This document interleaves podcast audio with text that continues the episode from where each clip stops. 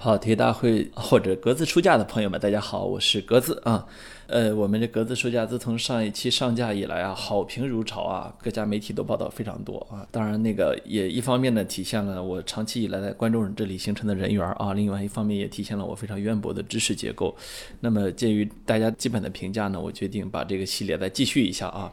今天呢，其实要说的是一位我非常非常非常非常非常喜欢的作家，叫 Peter Hessler 啊。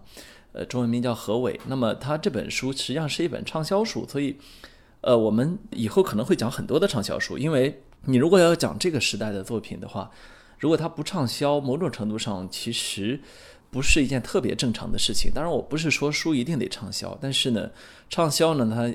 意味着某种程度上，它介入了我们这个时代啊。我其实并不特别的排斥畅销书，我只是很讨厌大部分的畅销书而已啊。那么这个《寻路中国》这本书呢，它的英文名字叫做《Country Driving》啊。这个呃何伟呢，他现在直到现在为止呢，还是《纽约客》的记者。那么这里呢，我其实要对何伟做一个很简单的介绍啊。《纽约客》这个杂志，其实大家也许。可能还是比较熟悉这个名字的，但是呢，未必然读过他很多的作品。实际上，在杂志，尤其是对于写作者来说呢，呃，《纽约客》是一本非常神圣的杂志。它神圣在哪儿呢？它神圣在它的写作的水准是奇高无比的。那么，他关注的话题呢？也是经常让人觉得非常惊艳的啊。那么何伟他其实并不是一开始就是一个纽约客的记者，他实际上你要成为一个纽约客的记者是非常困难的，因为在纽约客漫长而辉煌的历史上呢，包括何伟也只是其中的一朵浪花啊。我们能够说出很多熠熠生辉的大师的名字啊，你比如说非常出名的 E.B. White，E.B. White 他是。那个呃，如果大家有没有读过那个叫什么《精灵鼠小弟》啊，那个童书就是他写的。那么他其实更出名的呢，是他的现当代英语文学或者说英语写作基本准则的一个制定啊。如果你是英语写作的爱好者，或者你是英文系的学生，有可能你读过一本书叫做《Elements of Style》，叫就叫做风格的要素。那么在美国写英语呢，这是一个准则级别的书啊，手册嘛，对吧？这就是 E.B. White 和他的老师叫 William Strong 两两个人一起写的。那么，在纽约客的历史上呢，像这样的大作家是层出不穷的。那么，应该说呢，何伟呢，他的基础还不错。他是呃牛津大学的英语文学的硕士。他一开始本科我印象中应该是在哈佛大学上的，但是呢。呃，他并不是因为这个身份而进入《纽约客》的。《纽约客》总共只有三十多个专职的记者，那么何伟能够成为三十多人中的一个，肯定不是因为他拿到了牛津大学的硕士学位，而是因为他其他的经历。何伟这个人呢，他除了《纽约客》这个经历之外呢，还有一点就在于他对中国的观察是入木三分，是吧？是一个非常出名的中国观察家。那么。他对中国的观察是开始于一九九六年那一年呢，他来到了重庆一个叫涪陵的地方，涪陵师专去当志愿者。如果你对涪陵这个地方没有去过的话，你还是对这个名字不会陌生，因为你可能吃过涪陵乌江榨菜啊，张铁林老师做的代言。那么他在涪陵师专呢，作为美国和平队的队员呢，当了两年的志愿者。在这两年的时间里面呢，他第一次的进入了中国，并且呢，写出了后来我认为非常非常出色的一本非虚构写作，叫做《江城 River Town》。这 River Town 呢，透着一股非常让人舒适的青涩，但是对异域他乡的一种很真诚的进入啊，这也是我在寻路中国之外推荐给大家的另外一本书。如果大家有兴趣，以后我们也可以讲一下 River Town 这本书。那么。无论是 Rural Town 还是 Country Driving，还是后面的 Strange Stones，就是何伟的其实啊，这三本书呢都是同一个人给翻译的，就是叫李雪顺。李雪顺是谁呢？就是涪陵师专的一位英语老师，现在应该是他们的英语系主任，或者是外国语学院的院长，还是什么，大概这么一个职位。那么，为什么他来翻译呢？一个很重要的原因是他当他是当年何伟在涪陵师专时候的同事。后来，李雪顺在自己去读何伟的这个作品，他非常的喜欢他当年这位并不了解的同事对于他们那个地方的观察，所以李雪顺呢就成为了他的译者。又因为呢，这是一位非常非常认真的、非常的敬业的一位英语老师，所以他的翻译呢文从字顺。这也是我认为二零一一年一月在《全路中国》在中国出版之后迅速成为年度畅销书的一个很重要的原因，就是。他的译笔译文是非常流畅的。呃，其实一个翻译的水准是能够决定一个作家在一个市场上的命运的。比如中国作家很多的时候都会去找很好的瑞典语的翻译，对吧？大家也理理解为什么，也都想拿诺贝尔文学奖嘛。那么，呃，我自己个体的体验就是，当年第一次读加缪的时候，我非常不喜欢，因为。加缪的哲学作品在国内引进的时候，我认为他的翻译的水准很差。直到后来我读到《局外人》的时候，我才觉得哇，这个作家我喜欢，这写到我心里去了。所以再回去重读他其他的书的时候，你是带着某种程度上的想象去读的，那好理解吧？就是说，其实。本可以翻译的更好的，本可以让它更接近读者的，但是对不起，嗯，没有做到，这是翻译者的问题。所以余光中先生曾经有一本书叫做《翻译乃大道》啊，这个书其实我是非常喜欢的。那么其实说的也是从一种文化传递到另外一种文化的时候，翻译承担着非常重要的角色。我后来看到李雪顺他在译后记啊，他在接受采访，包括他跟何伟的交流过程中呢，你看到。这个译者体现出他非常强烈的、非常明确的这种、这种、这种翻对翻译的严谨也好，对于表达这种。非虚构作品的魅力也好，这样一种努力啊，当然它也有它的问题。他把这个首汽，也就是我们北京现在比较熟熟悉的首汽约车这个首汽，翻译成首都汽车，首都汽车，那很可能就是当年在何伟的作品里面写的是 capital 什么什么这个。但是呢，因为它有约定俗成的本来的名字，所以你把它翻译成首都汽车是其实是有一定问题的。那么当何伟来到中国的时候呢，他说他自己的背景是什么呢？既没有研究过中国，也没有学习过中文。同时呢，也没有什么强烈的态度或者意见啊。你看这个地方就有意思，他他说有时候你缺乏相关知识不是坏事儿，因为中国变化太快了。如果他一九八零年代真学了有关中国的什么东西，到一九九六年他也早已经过时，因为那时候中国已经变成另外一个国家了。那么正是带着这样的视角呢，何伟给我们当时以强烈的触动。说实话，对我来说，这本书我为什么一直想讲，就是因为它其实某种程度是改变我人生的一本书。我从小我就很喜欢读书，也会很喜欢写作，但是我也很早就知道一点，就是其实我更加喜欢真实的故事。我并不是特别的能够去。比如说，你现在让我去虚构一个什么东西，就是它虚构写作所需要的那种超然物外的那种想象力那种东西，其实我很早我就发现我可能并不是很具备。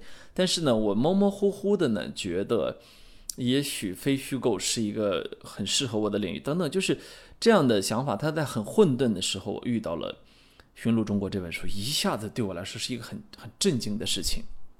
他的震惊就在于。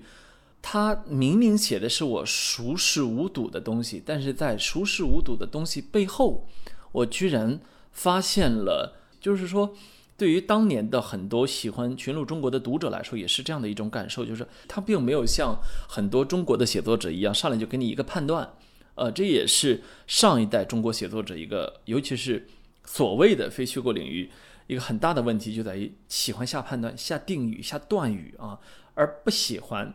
这个摆事实，就是说，某种程度上说，我们的很多写作者实实实际上是带着很残缺的写作能力来去展现他高高在上，这个其实是一个很大的问题。但是呢，何伟，何伟他并不是这样的，甚至何伟他谦逊到，并不是以外国人的眼睛来看中国人，他是以人的眼睛来看中国人啊，来看这个中国社会。很多的时候，他的参与甚至包括他都跟人打起来啊。就是说，这个《纽约客》这个杂志也很有意思啊。《纽约客》这个杂志呢，他给了记者极大的自由啊。有多大呢？就是何伟说，当年他们一个单词两美元。在注意这本书的写作的记录时间是二零零一到二零零九年，也就是说二十一世纪的前一个十年。在那个时候，中美之间的汇率，我的印象中很长时间都是一块钱对八块钱。那么它两美元就意味着差不多是十五六块钱人民币，所以《纽约客》编辑跟记者之间的关系通常是：编辑说何伟，你去写一个关于中国长城的稿子，何伟说行，半年之后把稿子拿回来，这中间他们没有只言片语的联系。这时候编辑要开始做的工作就是：第一，判断你这稿子质量怎么样；呃，第二，用不用是吧？第三呢，启动事实核查。事实核查，就比如说他找到了一个这个湖南人或者是江西人啊，那么在纽约的编辑就有本事在身在纽约或者身在美国的华人里面找到一个能听懂湖湖南话或者江西话的人，去给那个人打电话说：“你给没给何伟说过这句话？你做没做过这件事？你认不认可这这个说法？”等于最后《纽约客》的。作品给自己设了一个铜墙铁壁，就是说你很难很难去质疑这个杂志的相关的报道，因为他已经提前给自己去设了非常高的一个行业的标杆一个标准，他大大的降低了他出错的可能性和提高了他出错的成本。那么在这个过程中，何伟他就有了这样的自由，叫做不去受任何的限制。那他这个不受任何的限制呢？呃，都到了什么份儿上呢？他后来他专门去去描述过，他当年在那个，呃，当然这一点不光是《纽约客》了啊，他那个当年这个，呃，《国家地理》《国家地理》杂志去支持他开车横跨整个中国北方的时候，给他提了三不要。这三不要是什么呢？不要预定日程，不要安排访谈，不要限定主题。你可想而知，像这样来说，对于一个写作者来说，简直是一个梦想啊。那么。那个时候读到这个的时候，我才二十岁出头啊，那我我觉得那就是我的梦想啊，我也没有想到梦想离到现在还离我那么远。这本书呢，其实何伟写写的是到三个主题，第一个叫城墙，第二个叫村庄，第三个叫工厂。城墙是什么？是长城。对于长城的兴趣呢，是中国人可能不是特别的能够理解的一件事情，就是老外。对于中国的长城和熊猫是有一以贯之的兴趣，那么熊猫就可爱着，没没什么可说的。但长城呢，他们是具有学术兴趣的，而且它因为它独一无二的存在呢，导致他们只能到中国来去做这个研究，所以这件事情对他们来说是很有意思的。但对于我们来说，呃。直到这几年呢，我们才开始意识到，哦，我们过去的文化，我们过去的文物是那么的重要，以致我们好好保护，对吧？不能再像过去，要么用水泥把它给护起来，要么呢就把它当废砖。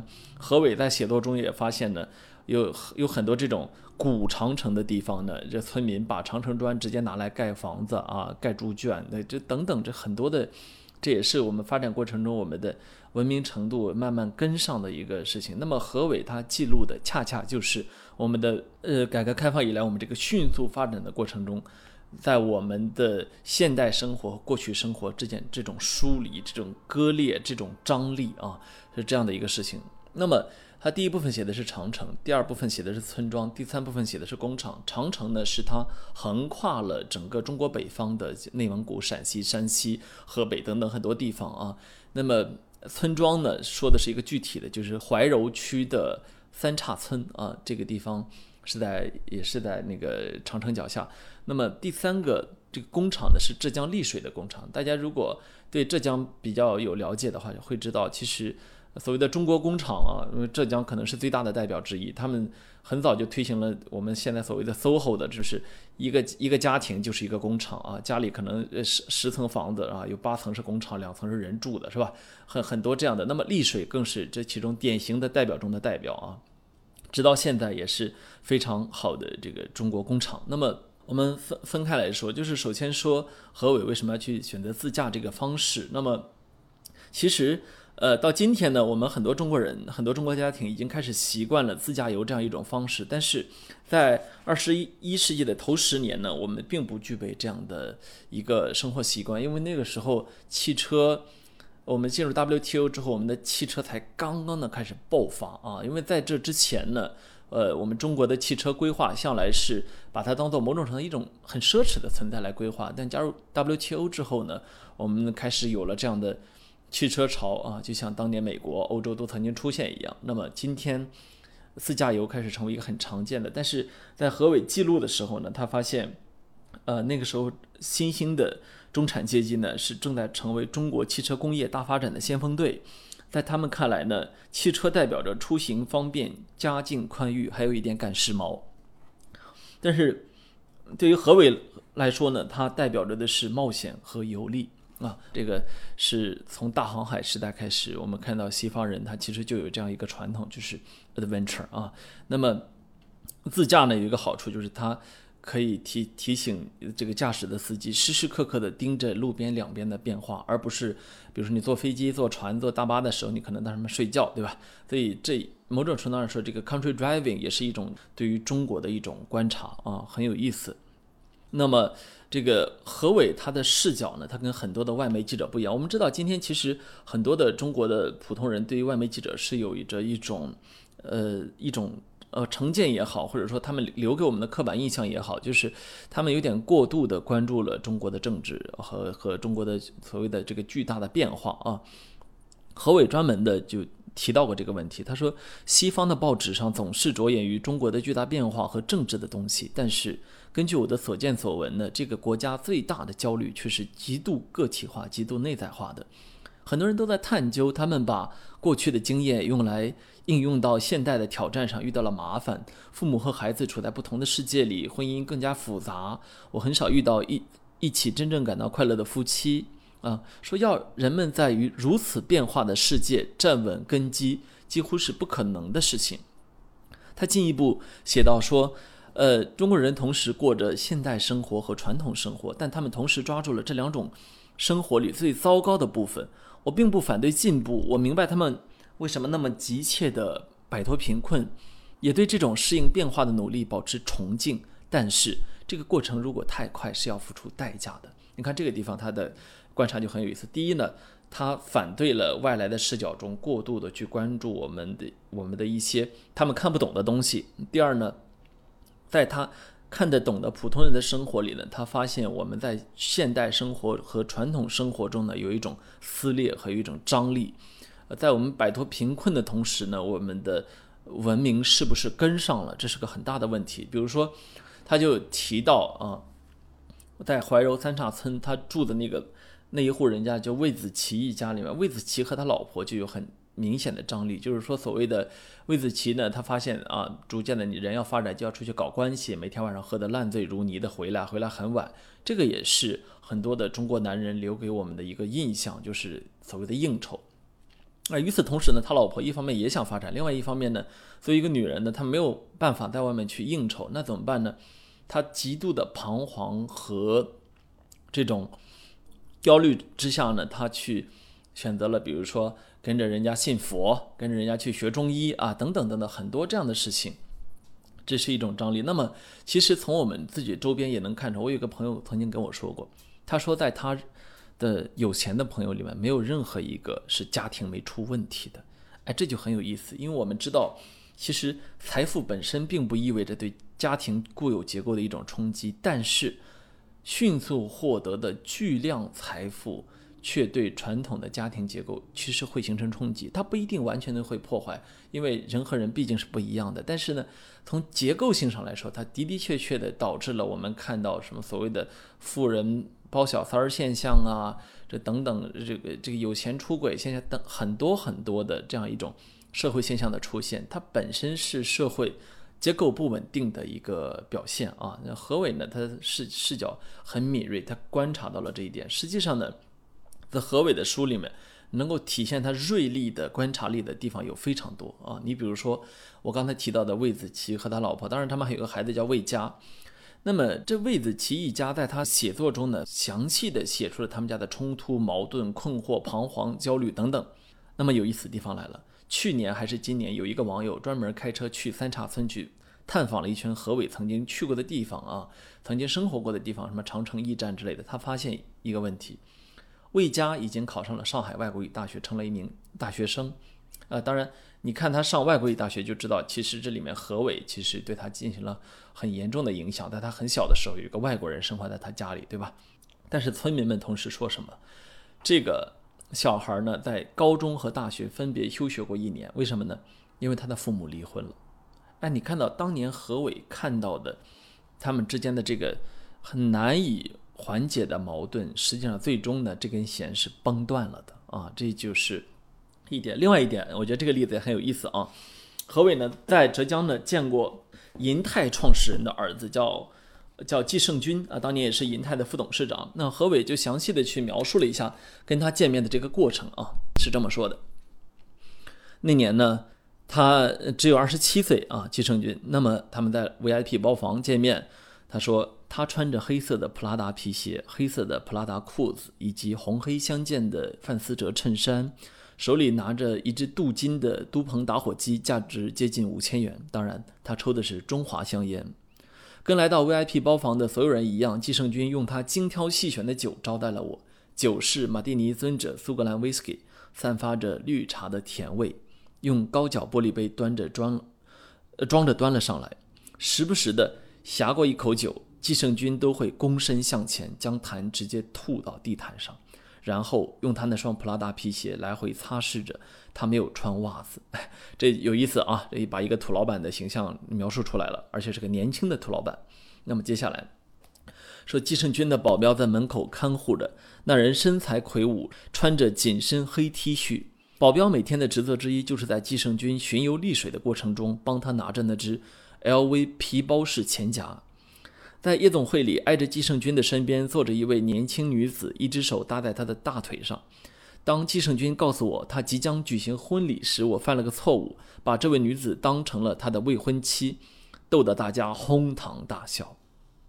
是不是这个形象跃然纸上啊？那就说。这个人呢，如果不是穿着普拉达、带着贴身保镖，这个人跟农民没有一点区别。而他那上亿元的公司筹资的方式也是农民式的，主要依靠关系以及向私人借贷。季胜军未加思索地告诉我，他开那家夜总会花费了一千多万。我从没有看到过他的未婚妻。我在 V VIP 包房看到的那位年轻漂亮的女子，正在舔着棒棒糖，抚着季胜军的胳膊，在他的耳旁低语。从他的表情来看，他们似有浪漫之情啊，等等，呃，描述的很很好玩吧？好，那么就在这本书出版的，在中国出版的二零一一年啊，呃，这本书是在一月出版的，二零一一年的一月十一月七号下午啊，浙江省丽水市中级人民法院对这几个人的叫非法吸收公众存款、抽逃出资一案作出一审判决。季胜军被判处死刑，缓期两年执行。你看，何伟是在二零零五年见到的这个人，他描述了这个人发财的方式是非法借资、筹资、集资诈骗。那么六年之后呢？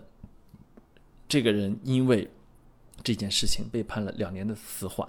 所以你会看到，他真的有一种，就是你不能说，呃，就很多时候啊，我们看到老外的时候会觉得，哎，这老外不了解我们。实际上。你很多的时候，因为这样一种文化或者语言上的隔阂，你过分的低估了他。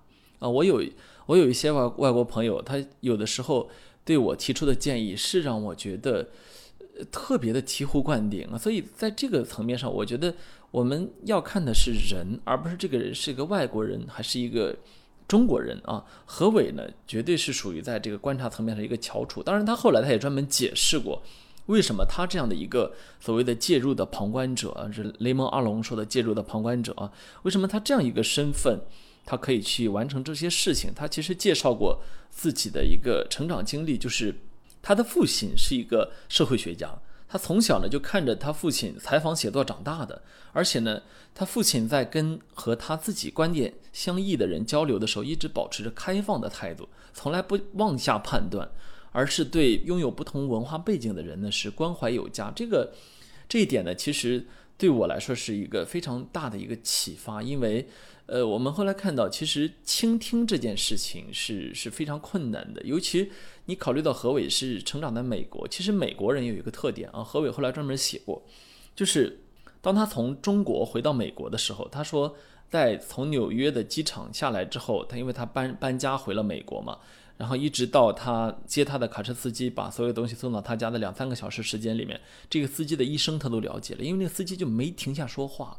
这一点呢，反而在中国不一样。他说，在中国的时候，大家更多的时候是聆听，不爱表达。那么其实作为一个中国人呢，我其实又感觉到这几年呢，大家越来越爱表达了啊，越来越爱表达。有时候我我们几个朋友坐一块儿，恨不能就要抢话啊，要声音要靠声音大，但是呢。其实直到现在，我还依然觉得，能够聆听其实是一种需要训练出来的技能，很高级的技能啊。这时候你能去聆听，不是说装作样子点点头，而是能够去听得进去，别人跟你不一样。这一点呢，其实对于今天的中国社会来说是急需的，因为我们迅速扩充的财富和迅速改变的社会状况呢，让大家有了一种莫名其妙的自信。这样的自信，一方面是必须的，一方面是危险的啊。当然说回来呢，就是何伟他其实，那就彼得海斯勒他这么好的写作技能呢，也有一个很重要的原因是他的师承很好啊。他的导师是 John McPhee。John McPhee 是什么呢？他实际上是美国非虚构写作界，我认为在教授非虚构写作领域。最好的一个人，为什么呢？他底下训练出来的学生实在是太多了。如果你如果你去看的话，你会发现形形色色的人都是这个 McFay 的这个学生，包括啊，这疫情以来非常出名的那本《血疫》的作者都是 McFay 的学生。那 McFay 本身呢，也是非常顶级的非虚构写作。他在国内引进的应该一本是。橘子，另外一本叫做《与荒原同行》啊，讲的就是美国人开始喜欢探索大自然，徒步去向无人的戈壁、无人的荒野这样的一个呃环保主义的这样一个大的背景啊，很有意思啊。McFay 的呃教写作的有一本专门的书叫做《写作这件小事儿》，也已经在国内引进了，但翻译的不是很好，大家可以去翻一翻。呃，这个说回来就是呃。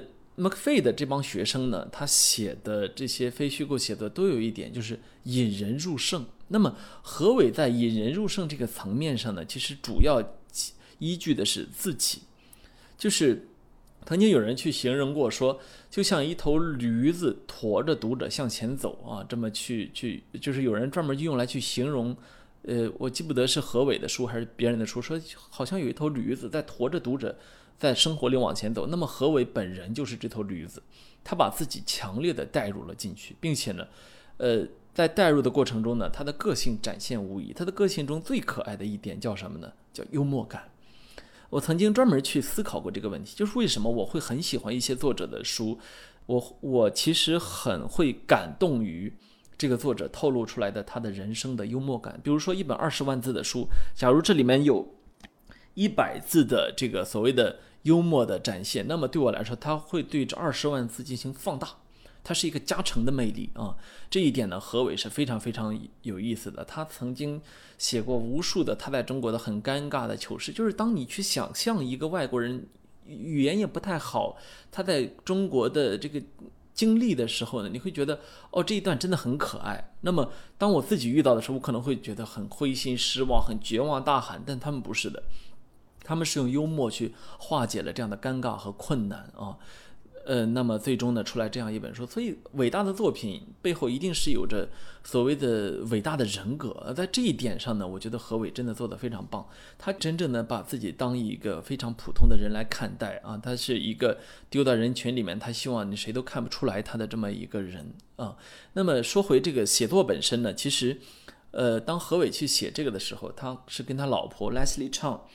张同和呢一起回到了美国，到了科罗拉多州，他们反复的在，呃那里寻找到了叫叫科罗拉多西南山谷的一座山，山上呢有那么一个小房子，他们租下来之后，两个人一人一间，互相在住在隔壁，写了半年多的时间，可能十个月左右，他写完了这本《寻路中国》，而他老婆呢，作为《华尔街日报》前驻京记者呢，写完了他自己的一本叫做《打工女孩》。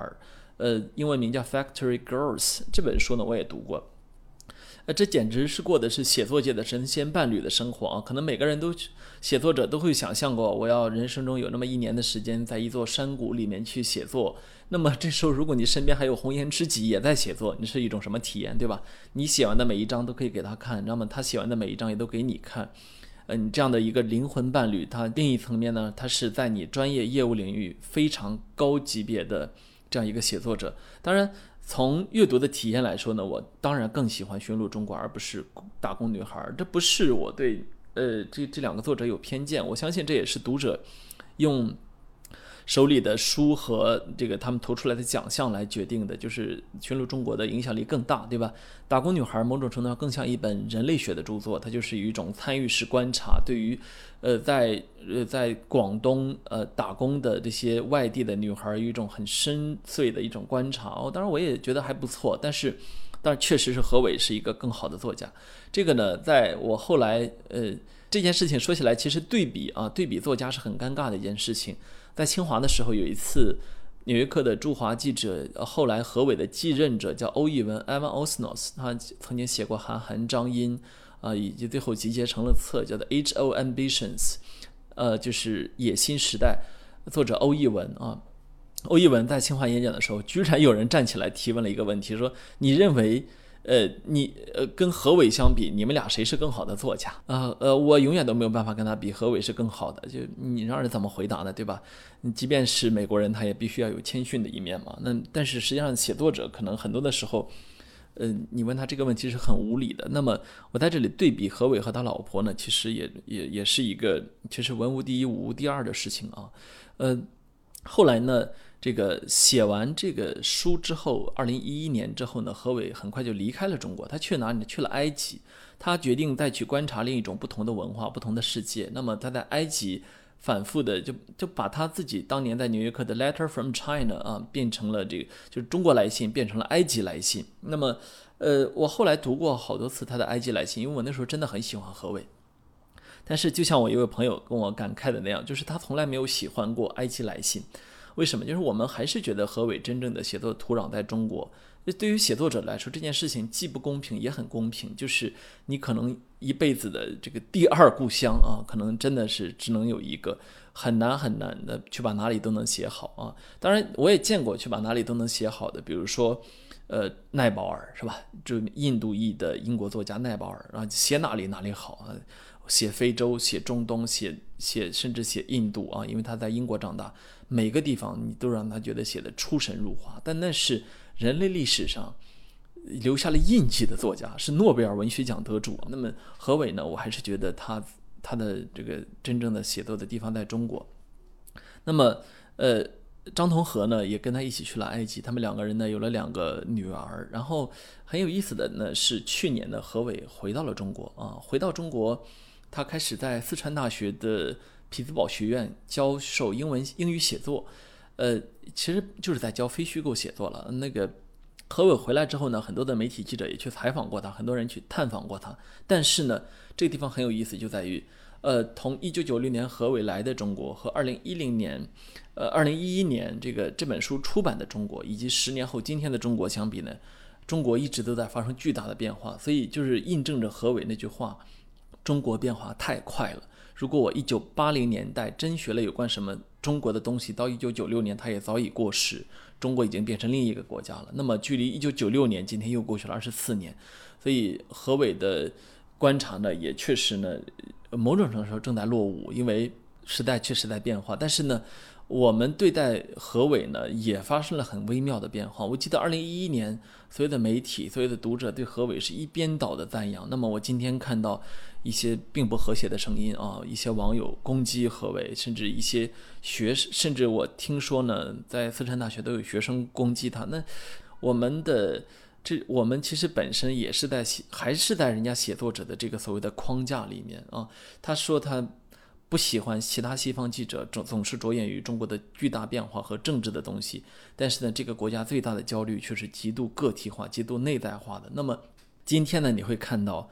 呃，正是因为我们这种飞速的变化呢，可能导致我们的很多人他其实并没有跟上，或者说很多的人他的思想发生了悄悄的一些变化。这些变化有些是可能并不是那么可爱的啊。我们对待一个这样一个对中国非常友好，甚至对中国怀有一种呃故故园般的感情的作家，我认为我们还是应该多一些爱与包容啊。哦，他提供了我们很难以。很难以想象的，很难以去跳出来自己去看待的一个视角啊！这样的视角是无论你受多少训练都完不成的。这就是我们当年读人类学课程的时候，一个老师说的一个故事，就是一个外国人他曾经写过某一个地区的人类学的一个作品，那么结果一个中国的人类学家说那地方他写的不行，那地方我熟，我在生活了十八年。这个老师点评说，他最大的弱点就是他在那儿生活了十八年啊，所以永远都写不好。他永远都不可能写出一个人类学意义上的那个地方的作品。你看，这就是这个问题。其实，我我我认为，我认为今天像何伟这样的观察，对于我们依然有巨大的价值。当然，何伟后来也启发了很多不同的人去写关于中国的非虚构作品。比如说，关于四川的美食的，关于上海的弄堂的，关于北京的老胡同的等等，甚至我原来在清华的时候，一些外国同学，他们后来也开始根据自己在中国的几年的经历，写关于中国的非虚构作品。我认为他某种程度，他尽管不是中呃写中国的第一部非虚构作品，但是他真的启发了包括外国和中国在内的很多的写作者，去继续去研究中国这样一个在世界上越来越重要的、越来越。呃，人人都躲不开的这样一个很重要的这样一个角色啊，他的出现恰恰好是一个我认为是一个某种意义上的转折点。因为如果大家有印象的话，二零一零年的呃中国正式成为了世界第二大经济体，而这本书正是二零一零年在美国出版的。从那之后呢，对中国的观察和分析呢，进入了一个呃。爆发的这么一个阶段，而何伟，我认为在非虚构写作这个领域是引领时代之先的这么一件事情啊，所以，呃，直到现在呢，我依然非常的感激当年曾经读到过何伟的作品，以及在里面看到了全新的视角、全新的笔触，以及呃，对于我们所我们所热爱的、所生活的这个国家的。这样的一种情感啊，这这个其实后来据我所知呢，我很我的很多朋友都在这里面找到了自己想要看到的东西。我也相信呢，在今天你无论是重读何为也好，去新读何为也好，你一定会读到很多很有意思的东西啊。无论是他的《江城》，还是呃《寻路中国》，还是《奇史》啊，这都是非常值得一读的，在国内已经引进的简体中文的版本。那么。最后啊，最后我想讲一个，呃，让我觉得五味杂陈的事情啊，就是何伟他在今年的今年的《中国来信》里面写过这么一个事情。他说，一月十七日上午在成都，他正打算跟和平队的一百四十个志愿者见面，一个意外的消息传来，中国的和平队项目将要关闭。和平队中国项目开始于一九九三年，作为早年的和平队志愿者，我被邀请。在我住所附近的一一家酒店给大家进行入职培训的发言，说我到达会场时已经无人有心情与我一起怀旧。这些美国来的志愿者大多数二十来岁，因为这个消息而满脸震惊，其中一些哭红了双眼。说这个一位美国工作人员很难过的过来打招呼说。他说：“他希望，因为这个现场挂着一个口号，叫做‘成为你所展望的世界之树’。他说他希望看到的树是关于此事的正正通告，而不是由佛罗里达州参议员 Mark Rubio 和 Rick Scott 在 Twitter 上宣布关闭中国项目。他生气地说：‘Rubio 和 Scott 只是想从想从中得到名声。那么他们想得到的名声是什么呢？呃，如果常读国际新闻的朋友可能会。”很熟悉，尤其是 Mark Rubio 这个名字是坚定的反华派，他们认为应该在方方面面的呃制约中国发展，应该去打击中国的发展啊，甚至有过很多非常激烈的反华言论。那么，正是这样的人去选择关闭了和平队的中国项目，所以呃，我我我也我也看到国内其实有一个这个媒体啊的这个那个何伟也写了，说这个。说就就很很高兴啊，说这个走好不送。实际上呢，我会看到这是两个大国之间的一种在较量的过程中的一个其实并不是特别的那个的事情，就是实际上呃可能是遂了一些反华分子的愿，而像何伟这样的很多的这种和平队的前队员呢、志愿者呢，他们最终留在了中国，很多的时候。呃，他们有很多的中国朋友，也就是成为了我们两国之间民间友谊的见证者和代表啊。其实，所以他这个文章写的是，呃，一个就是是这样的一个时机和一个时间里面，大家也都知道，这两年的我们无论贸易战还是什么，呃，在中美之间呢，也有很多的这样的一些矛盾。但是，恰恰在这样的时候呢，我认为像这样民间，就是何伟这样的民间友好的，还有一些。很更多的一些志愿者呢，他们本身是希望这两个国家之间可能有更多的沟通和来往的。那那很遗憾呢，就是把这样一个写作者送到中国来的这样一个项目呢，也停止了啊。当然，呃，时代总是要变化的啊。我们我们知道，这只是有一件事情停下了。那么，作为写作者的何伟还继续要在中国，据他好像自己预计是要在成都待五年。那我们知道，作为一个写作者，他会写更多的中国来信，最终呢还会写出更多有关中国的书啊。我们也会去长期的去关注这样的一个写作者。那么，如果啊，如果你还没有读过《Country Driving》寻路中国这本书的话，我还是强烈建议你在它出版十年之际啊，去读一读啊，想象一下我们曾经经历过那样的时间，我们的生活曾经有过那样的一个横截面啊，它很有意思，它也很有幽默感啊，强烈的推荐大家一读。好，这就是今天的格子书架，拜拜。